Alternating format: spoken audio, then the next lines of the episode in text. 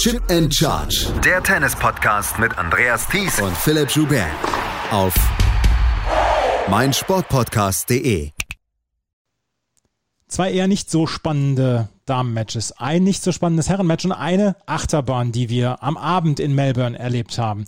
Das sind die vier Matches, über die wir heute sprechen wollen, hier bei Chip and Charge und unserem Tennis Talk auf meinsportpodcast.de und unserem Daily Down Under, zu dem ich euch herzlich begrüßen möchte. Mein Name ist Andreas Thies, natürlich wieder mit dabei, Philipp Joubert. Hallo Philipp.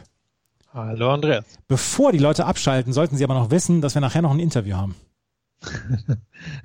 genau. Wir haben eine, wie oft war sie mittlerweile dabei? Vielleicht vier, fünf Mal. Ja. Eine alte Bekannte im Podcast. Vicky aus Griechenland, die Journalistin, die lange bei Grand Slam Turnieren neben mir oder zumindest in meiner Nähe gesessen hat und mit der wir eben schon ein paar Mal Folgen aufgenommen haben oder Segmente aufgenommen haben. Würde behaupten, sie ist eine der besten Kennerinnen von Stefanos Tsitsipas und über genau den sprechen wir natürlich nachher noch mit ihr. So 10, 15 Minuten, würde ich sagen, hat das Gespräch gedauert. Genau, und das äh, werdet ihr am Anschluss hier noch hören. Aber wir wollen uns als erstes über die vier Spiele unterhalten, die es heute gegeben hat. Hier bei den Australian Open. Und wir fangen an mit dem Match des Tages und das war das Match des Tages, war das beste Match des Tages, war das spannendste Match des Tages und am Ende äh, war es das mit dem ja vielleicht erwarteten Ausgang. Novak, Djokovic hat gegen Alexander Zverev das Halbfinale erreicht. Er gewann in vier Sätzen mit 6 zu 7, 6 zu 2, 6 zu 4 und 7 zu 6. Drei Stunden 30 hat es gedauert. Philipp, die nackten Zahlen sprechen eigentlich relativ für Zverev. Das Problem, was ich zum Beispiel hatte in, in den Statistiken, wenn man sie sich so anguckt, ist, dass sehr viel nicht durch diese Statistiken erzählt wird, weil wir haben einen sehr kuriosen Verlauf in diesem Match gehabt, durch diesen, durch diese Achterbahn, die wir gehabt haben. Zverev hat im dritten und im vierten Satz jeweils mit Break geführt, hatte im dritten Satz die Chance auf einen Doppelbreak, hatte eigentlich alles im Griff und hat noch den Satz verloren. Ähm, Im vierten Satz ähnliche, ähnliches hat sich zugetragen und in den Statistiken steht, dass es ein relativ ausgeglichenes Match war und da drin steht, dass Djokovic außergewöhnlich aufgeschlagen hat. Oh, ich glaube, der letzte Punkt stimmt schon. Er hat in den Momenten, wo es wirklich ernst wurde, so ein bisschen sein Federer rausgeholt. Gerade diese Phase, ich sag mal, Ende ersten Drittel des vierten Satzes bis dann zum Ende, wo das Match wahrscheinlich nochmal hätte richtig in Richtung von Zverev kippen können. Da hat er, fand ich, besonders gut aufgeschlagen. Insgesamt können wir feststellen, dass es ein bisschen schwierig ist, das Match in einer Geschichte zu erzählen. Es war jetzt nicht so die eine Narrative oder die eine Geschichte, die, die das ergeben hat, finde ich, sondern es war ziemlich abgehackt und man hat manchmal auch nicht unbedingt vorher kommen sehen, wo jetzt die, die Abbiegungen sind. Und wenn man sich anschaut, eben guter Start ja schon von Zverev, wo er dann auch auf den ersten Satz aufschlägt, den dann irgendwie noch im Tiebreak rettet. Da haben wahrscheinlich die allermeisten erwartet, dass den sich schon Djokovic holt und dann ein kompletter Fehlstart im zweiten Satz, wo er dann eigentlich mit des zweiten Satzes wieder besser wird, das dann in den dritten Satz hinein rettet äh, dort dann eigentlich auch der bessere Spieler ist, dann auf einmal sechs von sieben Spielen gegen sich kassiert, wo Djokovic einfach total ähm, ja, total solide war, dann wieder ein guter Start für Zverev und dann wird er wieder von Djokovic eingeholt. Also es ist so ein bisschen ein, ein Etappenrennen heute gewesen. Es ist in der Tat ein Etappenrennen gewesen. Der erste Satz, wenn wir darüber nochmal sprechen, der war wirklich gut von Alexander Zverev. Er hat selber seinen Aufschlag sehr kontrolliert. Er hat bis zum dritten Satz keinen einzigen Doppelfeder geschlagen. Er hat sehr, sehr gut und solide aufgeschlagen und hat freie Punkte bekommen. Das änderte sich am Ende des ersten Satzes, als er dann mit 5 zu 3 in Führung gegangen war und dann aufs, auf den Satz aufgeschlagen hat. Da hat er diese freien Punkte nicht mehr bekommen. Da hat vor allen Dingen ähm, Djokovic extrem gut retourniert und hat sich dieses Break zurückgeholt. Und im Tiebreak, den hat Zverev dann wieder gewonnen. Und da hat er dann ähm, sowieso, hat er dann wirklich sehr, sehr stark gespielt. Und ähm, er hat im zweiten Satz, und das fand ich, war ein Fehler, und das machen die großen drei einfach nicht. Das machen Nadal, Federer und Djokovic einfach nicht, beziehungsweise sieht man es von ihnen sehr, sehr selten. Da hatte er ein Konzentrationsloch für ein oder zwei Aufschlagspiele und dann war der Satz quasi weg. Er hat sich am Ende des Satzes noch gefangen, hat dann noch zwei Aufschlagspiele ähm, gewonnen und vor allen Dingen hat sich am Ende dann so ein bisschen reingespielt wieder in den Satz, um den Satz nicht komplett ab, abhaken zu lassen. Aber er hat in diesem ähm, Satz dann ja früh hat er ja schon das verloren, diesen Satz, weil er so eine Konzentrationslücke in ein, zwei Spielen hatte. Na, wenn wir das jetzt kontrastieren, Djokovic hatte auch Lücken in seinem Spiel, sowohl in der Leistung als auch in der Konzentration. Aber er ist halt von all diesen Lücken wieder zurückgekommen und hat dann ja sogar die Sätze teils für sich entschieden, in denen das passiert ist. Und ich ein Bild ist mir einfach geblieben und ich glaube, das, das hat uns auch was erzählt. Das war im ersten Satz. Ich glaube, da hatte dann Zverev zum 6-5 seinen Satzball und man sah seinen Bruder, wie er nicht richtig hingucken konnte und äh, sich so ein bisschen auf die Finger gebissen hat. Und ich glaube, so sah es auch in Zverev aus. Ich glaube, für ihn hatte dieser Punkt enorme Bedeutung, um eben all das, was er sich im ersten Satz erarbeitet hat, nicht wegzuschieben oder, oder wegfallen zu lassen, sage ich mal. Und ähm, bei Djokovic äh, hat man so eine Anspannung nicht gesehen. Und als er dann das 1-0 im zweiten Satz machte, habe ich gedacht, dem geht garantiert jetzt so ein Gedanke durch den Kopf wie, ah ja, okay, jetzt bin ich ein Spiel näher quasi oder, oder wenn jetzt davon ausgeht, er muss drei Sätze gewinnen am Anfang eines Matches, dann sagt der sich wahrscheinlich, ja, okay, jetzt habe ich schon mal ein, ein, ein Spiel von drei Sätzen gewonnen, bin also näher dran als am Anfang. So, glaube ich, blickt er auf solche Situationen. Und bei Zverev hat man einfach gesehen, der hat alles reingeworfen, diesen ersten Satz. Ja, und dann braucht er halt die 15 Minuten Erholung und die hat er in dem Fall nicht bekommen, weil Djokovic die genutzt hat, um davon zu ziehen. Ja, im dritten Satz hatte er, wie gesagt, Break vor und dann führte er dann auch noch mit 30-0 bei einem Aufschlag. Und dann, ähm, und da muss ich dann wirklich mal Respekt zollen, hat Novak Djokovic seinen Schläger ja, pulverisiert eigentlich. Ne? Er hat bei 0,30 hat er den, den Schläger also richtig mal also richtig mal traktiert, hat den ähm, kaputt gemacht, äh, mussten dann noch, also ein Ballkind musste hinterher noch ähm, die Scherben quasi oder die, die Splitter weg kehren. Und von da an machte er keinen Fehler mehr. Dann gewann er die nächsten vier Aufschlagspiele und ähm, oder gewann er die nächsten vier Spiele und den dritten Satz mit 6 zu 4. Da hat er mal das Ventil geöffnet, hat hinterher dann in der Pressekonferenz gesagt, er ist da nicht stolz drauf und ähm, er möchte das eigentlich gar nicht so sehr machen und er möchte sich eigentlich mehr im Griff haben. Aber in dem Moment musste es dann raus und das hat ihm sehr, sehr geholfen, weil danach hat er kaum noch einen Fehler gemacht. Und wir können noch mal einmal gerade, bevor wir dann auf den vierten Satz zu sprechen kommen, einmal gerade sagen, Novak Djokovic hat in seiner gesamten langen Karriere viermal mehr als 20 Asse geschlagen. Zweimal davon bei diesen Australian Open. Das war gegen Francis Tiafoe in der zweiten Runde und heute. Also Novak Djokovic hat wirklich außergewöhnlich gut aufgeschlagen. Und dadurch hat er sich dann ja auch immer wieder in diese Matches reingeholt, beziehungsweise dann auch, ja, er, er hat die freien Punkte bekommen, die eigentlich Zverev für sich erwartet hatte. Ja, spricht natürlich A für den schnellen Boden, B auch dafür, dass Djokovic, finde ich, über die letzten Jahre progressiv immer besser beim Aufschlag geworden ist. Hat sowohl bei der Geschwindigkeit ein bisschen zugelegt, als auch bei der Präzision. Und dann natürlich vor allem ist er mittlerweile in der Lage, sich bei den ganz großen Punkten darauf zu verlassen. Und wenn wir das jetzt mal vergleichen mit Djokovic, wo er das erste Mal hier gewonnen hat, oder auch nach 2011, finde ich, das ist schon ein ziemlich enormer Sprung, den er da beim Aufschlag hingelegt hat. Und ich wäre nicht überrascht, wenn er jetzt in ein paar Jahren seine Karriere beendet und vielleicht ach, der zehn besten Ast-Performances ja, in den letzten zwei, drei, vier Jahren seiner Karriere gekommen sind, weil er sich natürlich auch nicht mehr darauf verlassen kann. Er konnte sich auch heute nicht darauf verlassen, dass er jeden Ballwechsel gegen Zverev gewinnt oder sagen wir, dass er 60 zu 40 die Battlewechsel für sich entscheidet. Am Ende des Matches steht da ein Unentschieden, wenn man es jetzt einfach nur nach den Zahlen sieht. Und Zverev war sicherlich ähm, insgesamt gleich gut von der Grundlinie wie, wie Djokovic. Aber er hat halt wirklich ja, diesen, diesen Aufschlagstiger in sich entdeckt und das war so ein bisschen das Federerhafte. Federer der ja mittlerweile im höheren Alter auch nicht mehr jeden Tag den Glanztag von der Grundlinie erwischt und es mit jedem jungen Spieler aufnehmen kann, sich aber stets eigentlich auf seinen Aufschlag verlassen konnte. Und das, das war heute eben auch bei Djokovic der Fall. Wenn es wirklich eng wurde, dann, dann hat er ihn halt rausgeholt und erst recht eben nach dem kleinen äh, Wutanfall, den er da hatte, wo dann eben wirklich das Kehrblech nachher rausgeholt werden musste. Auch im vierten Satz führte Alexander Zverev mit Break vor und auch das konnte er nicht halten. Und auch hier ging es dann äh, in den Tiebreak, wie im ersten Satz. Und in diesem Tiebreak war es dann so, dass äh, Alexander Zverev als erster quasi so ein bisschen den Nerven verloren hat. Im ersten Satz hatten wir den Tiebreak, dass der mit vielen Mini-Breaks dabei war. Hier hielten beide ihren Aufschlag sehr lange, sehr gut, bis Alexander Zverev dann einen Punkt bei seinem Aufschlag abgab und mit einem Service-Winner konnte Novak Djokovic dann ausservieren und konnte am Ende diesen Satz gewinnen. Äh, Alexander Zverev hat in der Pressekonferenz gesagt, er ist nicht weit entfernt und das, da müssen wir nicht groß drum rumreden, das ist er wirklich nicht. Aber ich glaube, er hat hier heute eine Chance vertan. Ja, Djokovic hat fantastisch aufgeschlagen und trotzdem hatte Zverev hier äh, meiner Meinung nach genug Chancen, um das Match an sich zu reißen. Was hast du für einen Eindruck?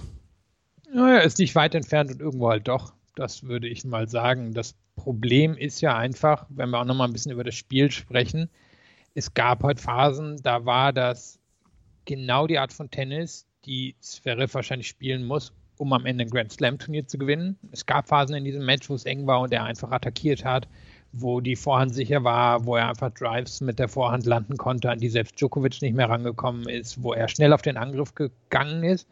Dann gab es aber eben auch Phasen, wo er ein bisschen verhalten auf der Vorhand war, wo er vielleicht nicht in den opportunsten Momenten das Netz angegriffen hat, wo der Return vielleicht nicht exakt auf dem Niveau war, wie er wollte. Und von daher haben wir so ein bisschen alles von Zverev gesehen. Und ähm, er wird wahrscheinlich, um in dieser bestehenden Ära der Big Three, wenn es nicht so einen kleinen Freak-Unfall gibt wie letztes Jahr bei den US Open, wird er wahrscheinlich eben ein ganzes Match sowas abrufen müssen, um einen von diesem Kaliber bei einem Grand Slam Turnier zu schlagen. Da ist er in einer ähnlichen Position, wie es die Zongas und Berdis und was weiß ich gewesen sind, Ferreas, die, die auch eben im Endeffekt ein Match haben mussten, wo sie alles auf höchstem Niveau abrufen, um bei einem Grand Slam gegen einen von den Top 3 zu gewinnen. Und da ist er für mich immer noch so ein bisschen in dieser Schiene drin. Und wir sehen mittlerweile, dass er es eine Theorie kann, dass es Phasen in so einem Match gibt, wo ihm das auch gelingt, aber er hat es eben auch noch nicht ganz zu Ende gebracht.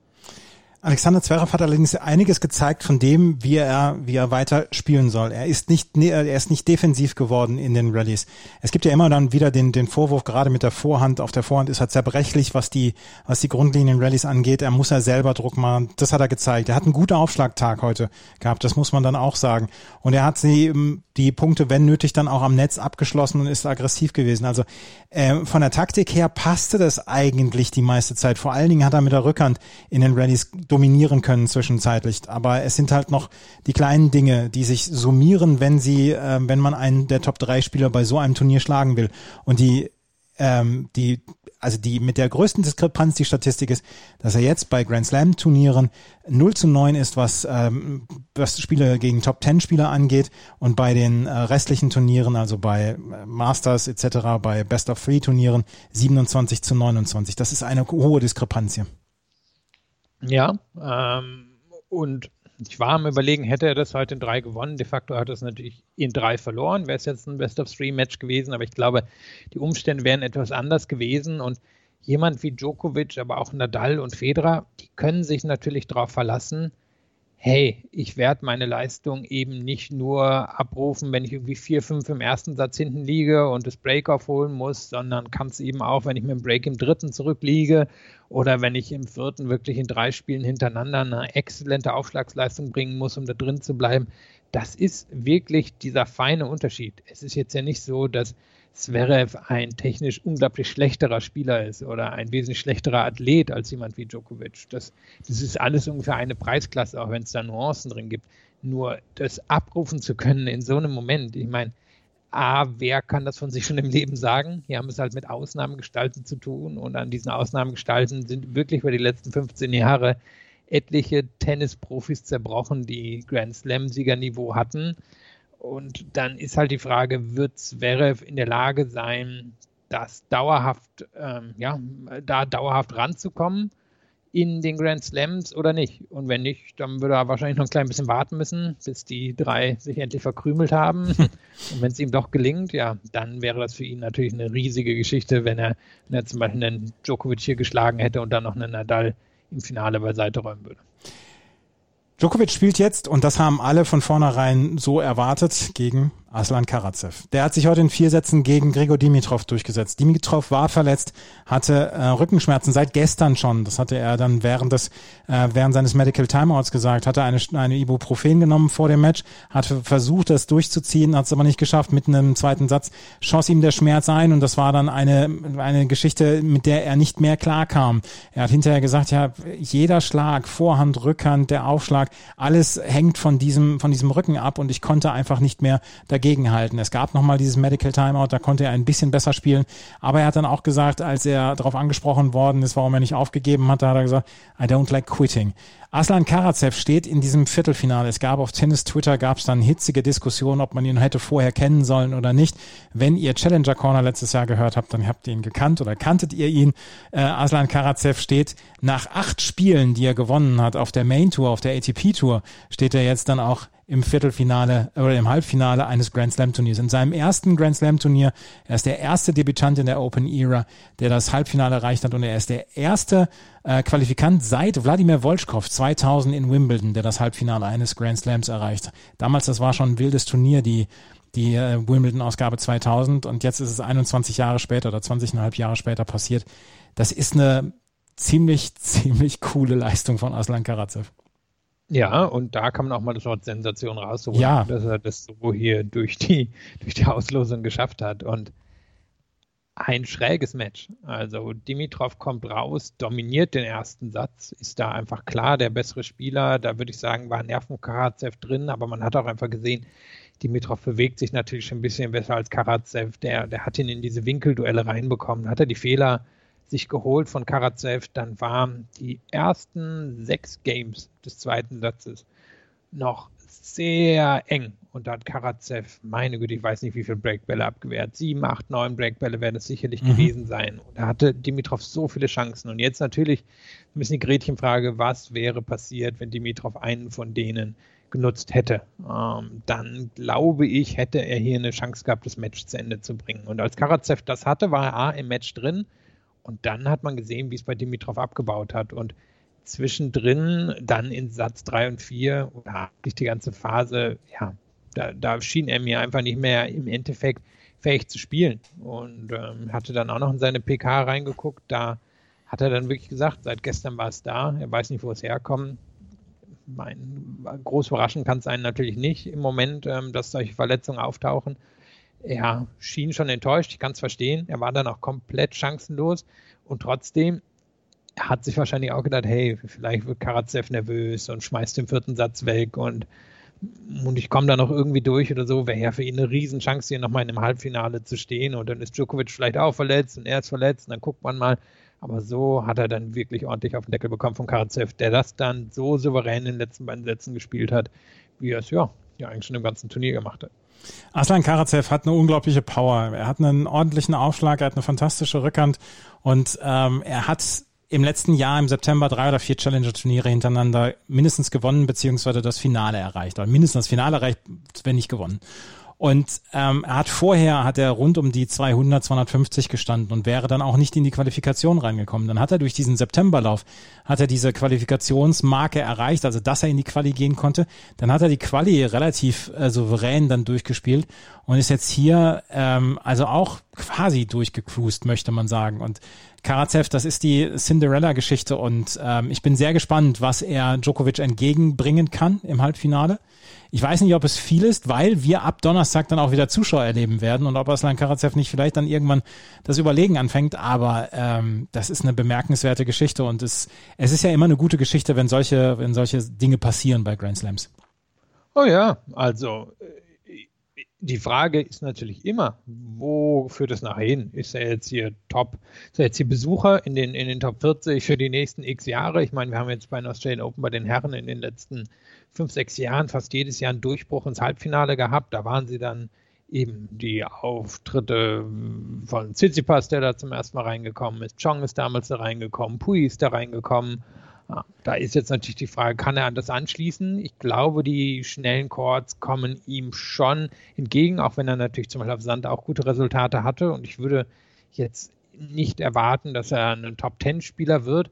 Aber es ist schon ein enormer Lauf. Trotzdem ist sehr schwer vorzustellen für mich, wie er wirklich an Djokovic vorbeikommen soll. Der, der ist dann einfach doch ein anderes Kaliber als das, was äh, Karatsev hier bisher auf der anderen Seite des Netzes gesehen hat. Nur das angesprochen, wenn wir dann noch Zuschauende bekommen, die dann wahrscheinlich auch ganz guter Laune sind, wenn sie, wenn sie wieder raus dürfen, dann Uh, ich weiß nicht. Ich kann mir gut vorstellen, dass Djokovic da ähnlich durchzieht wie damals gegen den Pui zum Beispiel. Oder ein Chong war jetzt, nee, da war er nicht im Halbfinale, aber gegen Pui hat er damals ja doch klar gewonnen. Ich wäre nicht überrascht, wenn es ähnlich laufen würde. Zwei berühmte Finalteilnehmer noch bei den Australian Open aus den letzten 20 Jahren, Markus Bagdatis und ähm, Fernando González. Die waren beide im äh, Australian Open Finale und Joe Wilfried Songa war auch nochmal im Australian Open Finale. Also die Australian Open sind schon ein Turnier, wo solche Dinge passieren können und gerade bei dem schnellen Boden in diesen Tagen ähm, kann das sowas passieren und Aslan Karatsev steht jetzt unter den Top 50 in der Weltrangliste. Gleich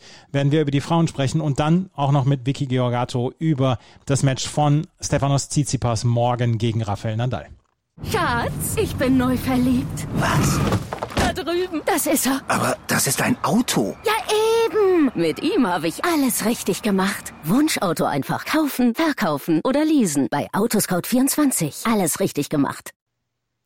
Serena Williams hat es geschafft. Sie wird im Halbfinale auf Naomi Osaka treffen. Serena Williams hat heute in einem wirklich guten Match gegen äh, Simona Halep gewonnen und sie hat es vor allen Dingen sehr, sehr klar gewonnen und sehr deutlich und sehr souverän und ohne, dass man sich in irgendeiner Weise Gedanken machen müsste, hm, war das jetzt verdient oder war es nicht verdient. Nein, Serena Williams hat es gewonnen mit 6 zu 3 und 6 zu 3. Und Philipp, was wir schon die letzten Tage gesagt haben, ist heute vielleicht so deutlich geworden wie noch sonst noch gar nicht. Ähm, Serena Williams bewegt sich extraordinär gut dieser Tage. Sie, seit Jahren habe ich sie nicht so bewegen sehen und sie hat die langen Ballwechsel heute gegen Simona Halep alle gewonnen und das ist für mich eine der größten Überraschungen. Ja, Bilanz am Ende für Schläge oder Ballwechsel über neun Schläge war 16-7. Sieht man sehr selten gegen Halep. Sieht man jetzt auch nicht so häufig, wahrscheinlich, wenn Williams auf Halep trifft. Also es war ein fand ich schon ein gutes, ein ansprechendes Match. Im ersten Satz war Serena einfach klar besser. Da finde ich, kann sich Halep auch gar nicht so viel ankreiden. Hat eine gute Aufschlagsquote drin gehabt, ist in den engen Spielen drin geblieben, war dann aber eben doch so das eine Break schlechter, mit dem sie das dann am Ende auch verloren hat. Der zweite Satz war sehr interessant, weil Serena fand ich ein klein bisschen der Intensität am Anfang nachgelassen hat. Halep hat zweimal einen Break Vorsprung gehabt und als sich Serena das dann zurückgeholt hat und die letzten, meine ich, vier Spiele gewonnen hat, ich gucke nochmal nach, müssten aber vier Spiele gewesen sein, da ähm, ist sie auf einmal fast ein bisschen Bosniaki-mäßig geworden. Stand hinten, hat alles abgeräumt.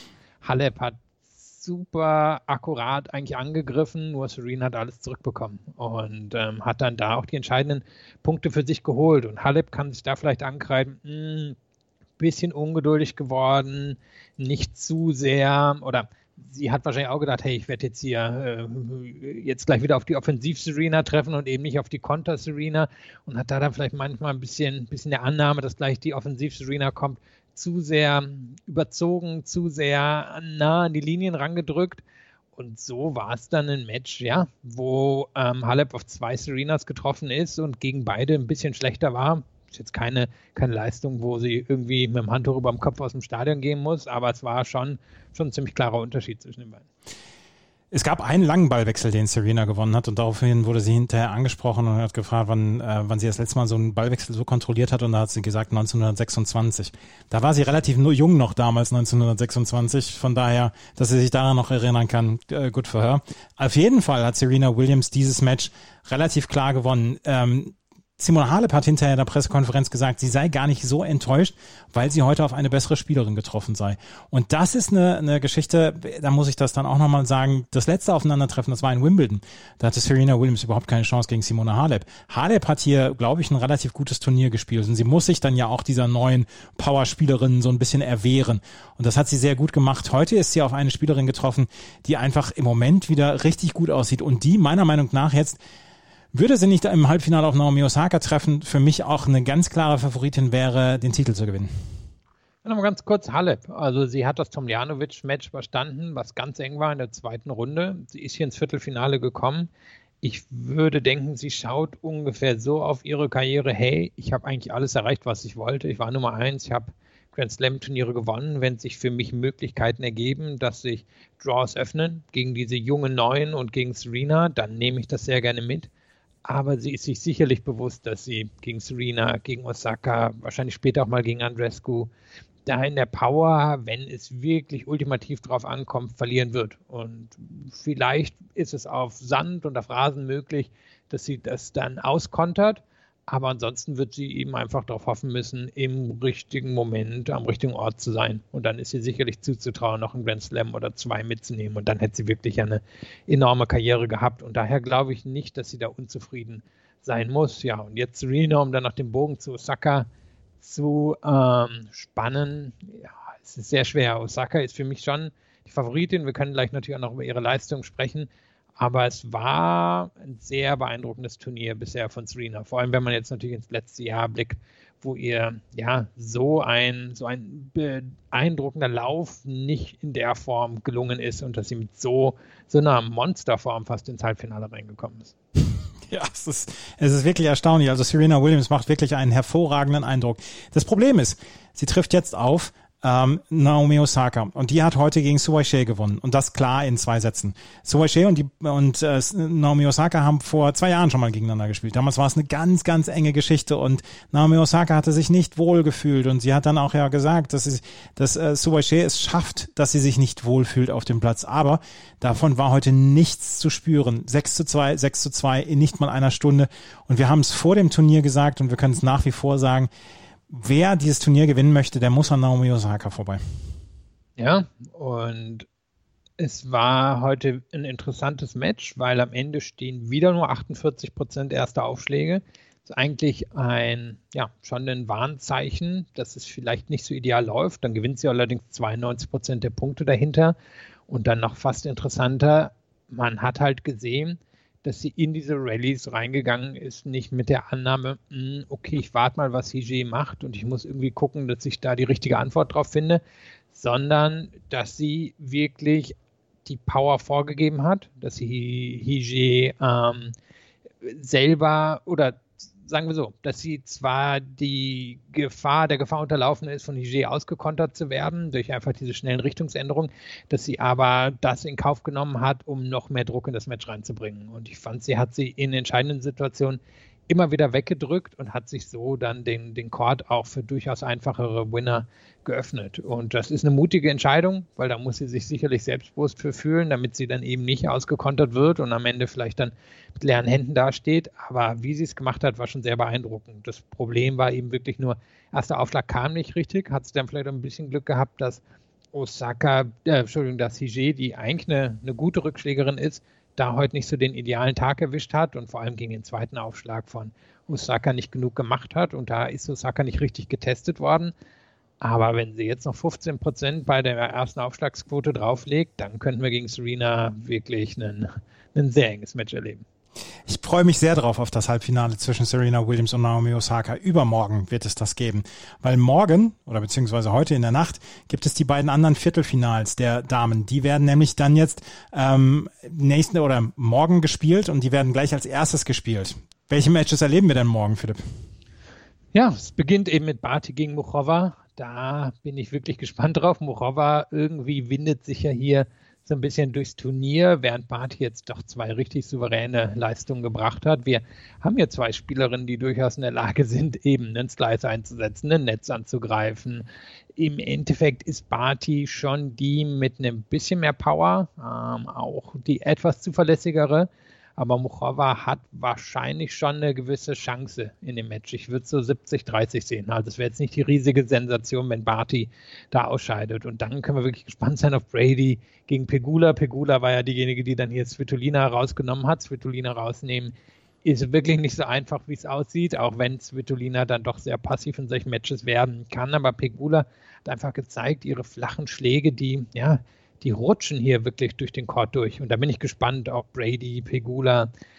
Brady ist, glaube ich, vorn zu sehen. Für mich die leicht bessere Aufschlägerin. Vielleicht bewegt sie sich ja noch ein klein bisschen besser als Pegula, aber da, da halte ich wirklich alles für möglich. Ja, und dann bekommen wir die beiden Herren-Matches Rublev gegen Medvedev. Obwohl es jetzt immer recht klar zu Medvedev ging, würde ich Rublev auf dem schnelleren Court durchaus eine Chance geben und denken, dass er das hier enger gestalten kann als zum Beispiel bei den US Open. Medvedev muss man natürlich favorisieren. Gut, und dann haben wir das Match, über das wir gleich noch mit Vicky sprechen werden. Tsitsipas gegen Nadal. Das ist dann so ein bisschen der Höhepunkt in der Night Session. Vier Spiele morgen. Morgen haben wir auch noch die Frauen-Doppel-Halbfinale. Nicole Melika und Demis Roos gegen Elise Mertens und Arina Sabalenka und Daraya Jurak und Nina Stojanovic gegen Krejcikova, Sinjakova. Suache und Barbora Strizova waren gegen Jurak und Stojanovic ausgeschieden. Timea Barbos und Kristina Mladenovic haben hier nicht gespielt, weil Kristina Mladenovic sich so ein bisschen auf die Einzelkarriere dann auch ähm, fokussieren will. Es gibt noch vier Herren-Doppelviertelfinale und da sprechen wir dann ab morgen drüber, über die Doppelwettbewerbe dann auch ein bisschen. Jetzt hört ihr Vicky Georgato aus Griechenland zu dem Spiel morgen zwischen Stefanos Tsitsipas und Rafael Nadal. Hey Vicky, good to hear you. Thanks for being on our show again. Hi, thank you for having me.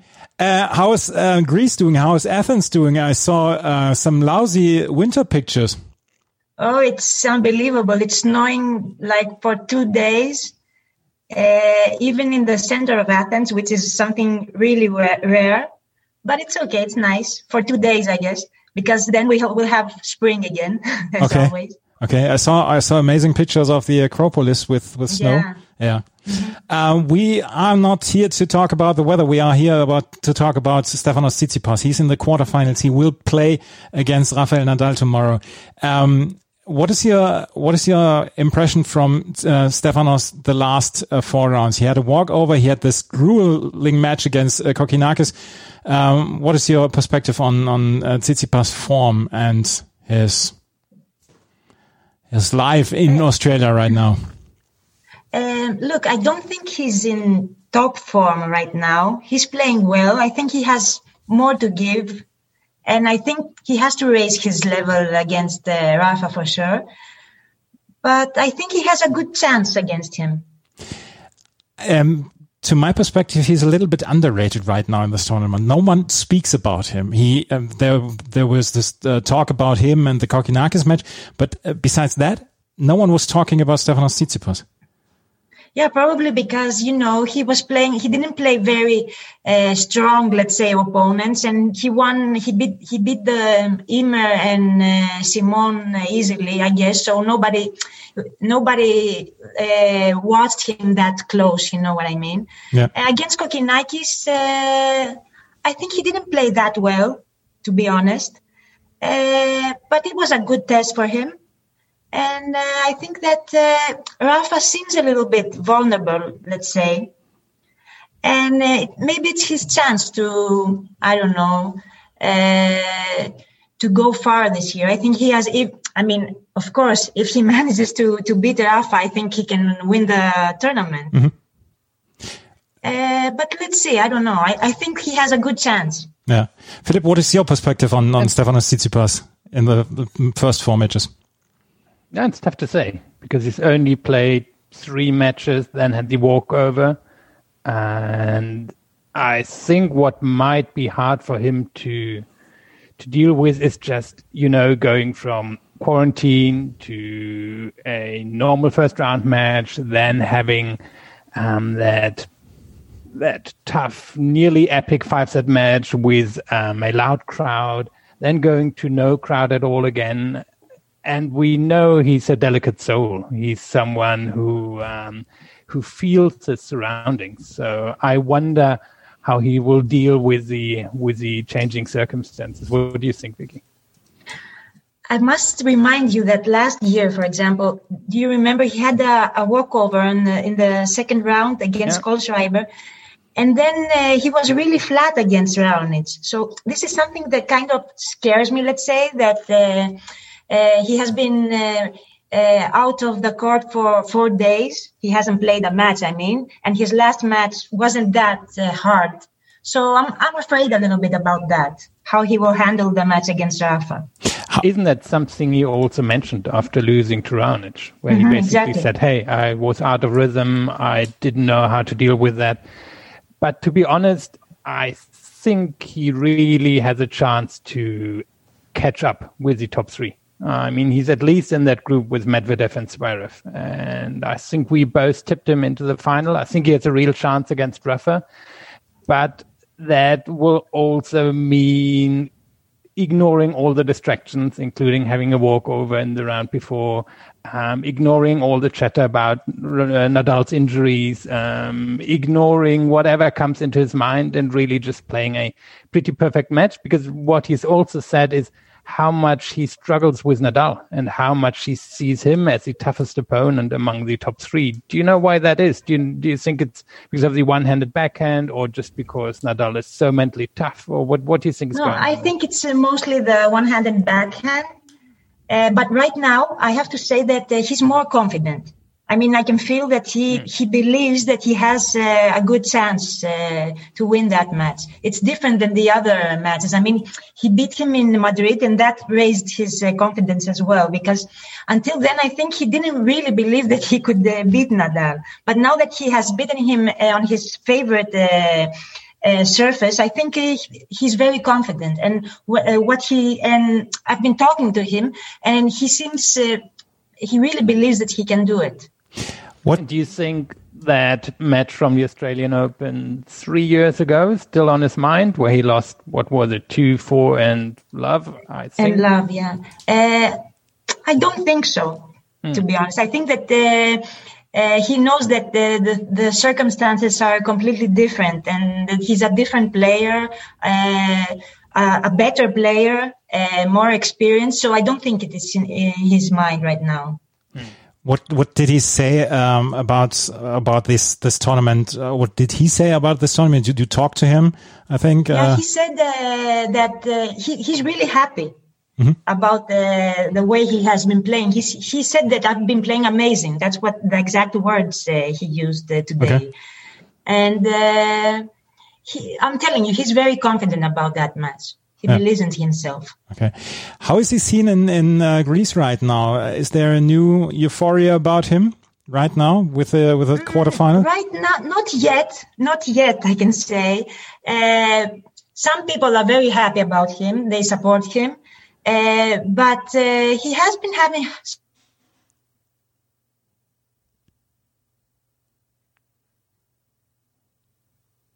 that happened a couple of months ago Mm-hmm. Uh, especially everything started from a, a tweet. Uh, can you hear me? Yeah, I can. Uh, we can hear you. We have okay. a little lapse. Yeah, yeah. Uh, so he tweeted that uh, Greece uh, should have ha- Harrods. Harrods. I don't know if you saw that. That somebody should build a Harrods in Greece. Did so you read that? The the, the, the shopping center, the shopping mall. Yeah, yeah, the shopping. Okay. So Greeks that read that tweet said that you know you can't be saying that kind of things now that uh, there's a lockdown and there are not uh, there are not many intensive uh, care units in Greece and you're talking about uh, a shop and things like that. So uh, after that, so this started with uh, everything started with this tweet, and after that there were some pictures of him partying in Dubai on New Year's Eve. Mm-hmm. To me, to me, it's kind of normal because he was there for the off season. Okay, he didn't break any rules or anything, but he went with his family to a bar restaurant on New Year's Eve. New Year's Eve. So people saw that in Greece. Greece is in a lockdown for like three months. Yeah. We're not going out, and so people saw these pictures. And again, they started saying, "Oh, he went there to party," because they didn't know that he was uh, there for the off season. Mm. And then Stefanos uh, wrote some other tweets saying that uh, people people who don't have lives talk about other people's life, and basically that that I feel sorry for them. So people don't like him very much right now. The the majority, I must say. Philip, there are some striking similarities to a player from Germany. Called Mr. Alexander Zverev, yes. Um, I guess you know when you when you leave, not particularly or necessarily leave a country at a young age, but when you are first of live in a bubble and in an in a very international environment, and then um, you're confronted with everyday life at home, I think that might be hard for both sides, you know.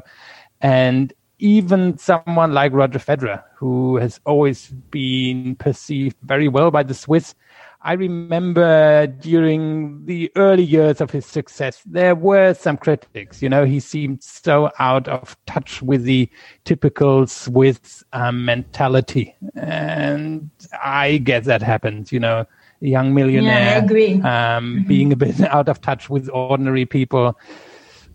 I don't think that's something um, too special or too much to worry about. I mean, how often is he actually in Greece? Is he is he there regularly or just no, no, you know once a no, year? No, he comes here uh, uh, most of the times only only in the summer. This time he came, mm. I think, twice the last year uh, because of the lockdown. You know, he stayed more because of the lockdown. Uh, but I actually asked him the other day if he regrets writing those tweets. If he, actually, mm-hmm. I, I, asked him uh, if he knew uh, that there would be so uh, uh, there would be so much hate on Twitter because of these tweets. would you change something? Do you do you regret it? And he said, No, no, no. I don't regret anything. I always think before I write. So I, I still believe everything I wrote. So I don't know what to say. But you know, they were harsh. I think people. He was in Dubai. I would do the same thing. If I was there for my off season, I would practice for like two weeks and had the chance to go out for New Year's Eve, I would do it. Won't you do it? I mean, I don't know. if it's possible, of course, I would. I would do it. So, um, but I think uh, there is the, the strange relationship between a star player and his home country. We see that we see that too in, in Germany. So and and mm-hmm. I think we see it uh, more often than we when we thought about it. Philip talked about uh, Roger Federer, and uh, I think there are some some other players who are not seen in their home country as they are seen worldwide. I guess. Mm-hmm. And and I, I believe that uh, if he goes far in this tournament, I think that uh, people will change their mind here. Yeah. What is That's, your what I is your point to add that you know if he wins mm-hmm. the Australian Open on Sunday, everything will be forgotten. I'm, both for Zverev and Tsitsipas. Yeah, already I've been seeing comments uh, saying uh, good things about him. So I don't know, maybe the atmosphere will change. Let's see what happens tomorrow. Tomorrow is a very crucial moment. What is your prediction for the for the match? Look, I will be honest. I think that Nadal is the favorite. Mm-hmm. I mean, a strong favorite for the victory. Uh, I, but I just believe that uh, maybe it's his, it's Stefanos' biggest chance to beat uh, to beat him in a Grand Slam. That's my opinion. Till now, I mean, yeah. he, he, will have more chances, I guess. What is your prediction, Philip? Mm, Tsitsipas in four. Um, I think he's so strong on his first serve at the moment. I think there are some weaknesses to Nadal's serve still. I mean, we haven't seen him serve under pressure yet. And yes, he's been amazing behind the second serve, but I think that's where Tsitsipas can make inroads, and I see him winning in four sets. I have him winning two, uh, but in five sets. So I hope for an amazing match tomorrow, and uh, we will see. Um, how is Maria Sakkari doing after her early exit at the tournament? Oh, she was really disappointed about it. Yeah. She didn't want to blame the quarantine, the hard quarantine, but I blame it. I think it was. Uh, I mean, I think that uh, there were, Mladenovic wouldn't beat her if it wasn't for the strong quarantine. That's what the hard quarantine. Okay. That's my opinion. Yeah. Uh, what is the next tournament? Uh, she was supposed to play in uh, Adelaide, Adelaide, Adelaide next yeah. week, but mm-hmm. she withdrew. She she told me that she didn't have, want to stay in Melbourne. Okay. She wanted to leave as soon as possible. She yeah. was really sad. I guess. Um, Vicky, thanks for your time. Enjoy enjoy the rest of the tournament. Enjoy the match tomorrow, and uh, thanks for being on our podcast. Thank you very much. Enjoy. Das war Vicky aus dem verschneiten Athen. Hier taut es schon. Jetzt haben wir, jetzt, ich habe zum ersten Mal mit jemandem gesprochen, der in dem verschneiten Athen saß. Ja, wenn ich aus dem Fenster gucke, ich bin nicht in München, hier liegt der Schnee auch noch, aber wenn ihr das hört, ist er wahrscheinlich schon geschmolzen und dann gibt es hier auch bald weiter Wechsel in den nächsten ein, zwei Tagen und denke, ähnliches wird dann auch in Athen passieren. Wir hoffen, das hat euch Vielleicht gefallen. auch dadurch, dass Tsitsipas die Herzen erwärmt. Ja, genau. Oh, das hast du schön, das hast du schön gesagt. Ähm, wir hoffen, das hat euch gefallen. Auch dieser kleine Ausflug dann nach Griechenland zu Vicky, die uns so ein bisschen ähm, erhellt hat, was äh, Stefanos Tsitsipas angeht und dass er im Moment ähnliche Situation hat wie Alexander Zverev hier in Deutschland, nicht von allen geliebt zu werden. Und ähm, wir hoffen, das hat euch, das alles hat euch gefallen. Wir werden uns morgen wieder hören. Wir werden bis zum Sonntag nur noch einen, einen Tag aussetzen hier mit dem Podcast. Wenn euch das gefällt, was wir machen, freuen wir uns über Bewertungen und Rezensionen auf iTunes. Folgt uns auf Twitter, Facebook und Instagram und ansonsten können wir nur sagen, vielen Dank fürs Zuhören. Bis zum nächsten Mal. Auf Wiederhören. Schatz, ich bin neu verliebt. Was? Da drüben. Das ist er. Aber das ist ein Auto. Ja, eben. Mit ihm habe ich alles richtig gemacht. Wunschauto einfach kaufen, verkaufen oder leasen. Bei Autoscout24. Alles richtig gemacht. Chip and Charge. Der Tennis-Podcast mit Andreas Thies und Philipp Joubert. Auf meinsportpodcast.de. Schatz, ich bin neu verliebt. Was? Da drüben. Das ist er. Aber das ist ein Auto. Ja, eben. Mit ihm habe ich alles richtig gemacht. Wunschauto einfach kaufen, verkaufen oder leasen. Bei Autoscout24. Alles richtig gemacht.